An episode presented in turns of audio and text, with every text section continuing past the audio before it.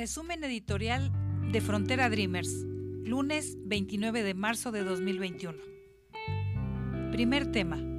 Derechos humanos de las personas migrantes. El artículo primero de la Constitución Nacional de nuestro país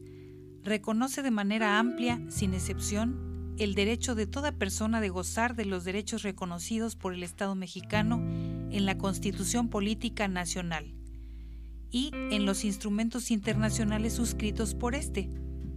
Ante esto, la población migrante, con independencia de su condición jurídica en el país, le son reconocidos todos los derechos que al resto de las personas y por ende deben serle respetados. El respeto irrestricto de los derechos humanos de la población migrante es uno de los principios en los que se sustenta la Ley de Migración publicada en mayo 25 de 2011. Derechos humanos de las personas migrantes. Derecho a la nacionalidad, a la libertad de tránsito, a la seguridad jurídica, al debido proceso, a la asistencia consular, a la no discriminación, a solicitar asilo, a solicitar el reconocimiento de la condición de refugiado o refugiada, a la protección de la unidad familiar, a la dignidad humana, a no ser criminalizado o criminalizada, a un alojamiento digno, a no ser incomunicado, a un intérprete o traductor,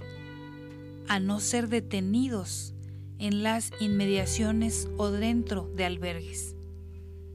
interés superior de la niñez, principio constitucional que obliga a todas las autoridades a que en sus actuaciones y decisiones en las que se vean involucrados niños o niñas, también adolescentes, garantice de manera plena el respeto de sus derechos humanos.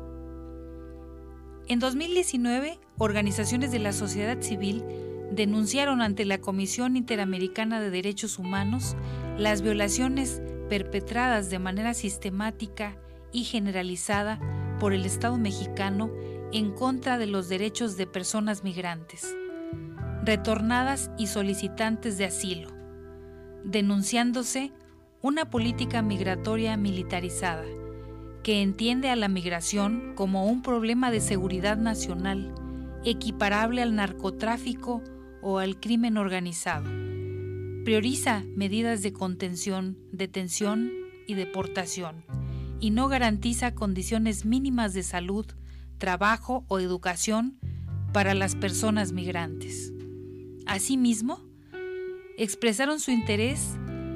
tanto desde la CID como desde la Relatoría Especial sobre Derechos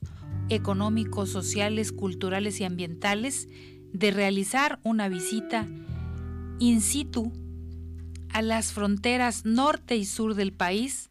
para monitorear la situación de los derechos humanos expuesta.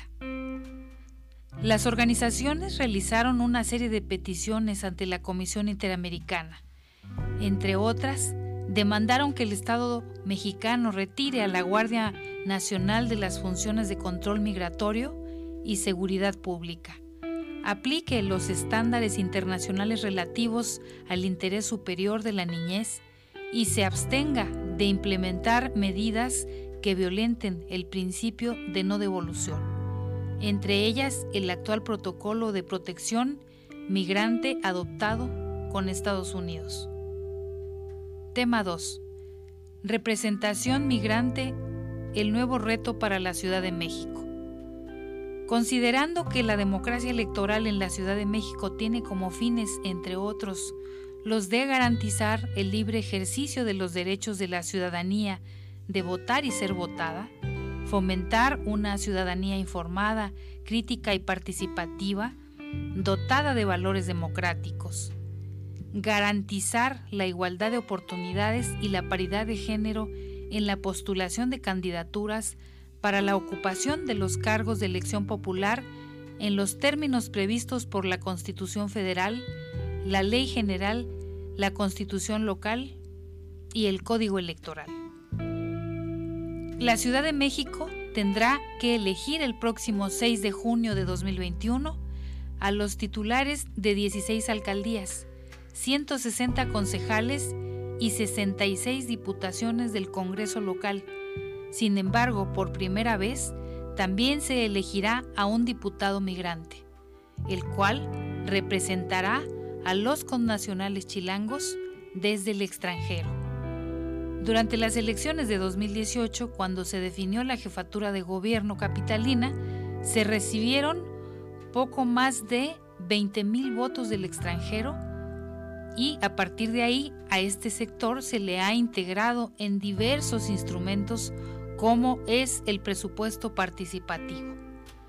El Congreso local de la ciudad aprobó el dictamen que reformó los artículos sexto, fracción primera, 13, párrafo primero, 76, fracción séptima y derogó los artículos cuarto, apartado B, fracción 3, párrafo tercero, 76, fracción 5 y el vigésimo quinto transitorio del Código con la finalidad de modificar la participación en las elecciones locales de las personas originarias de la Ciudad de México que residen fuera del país.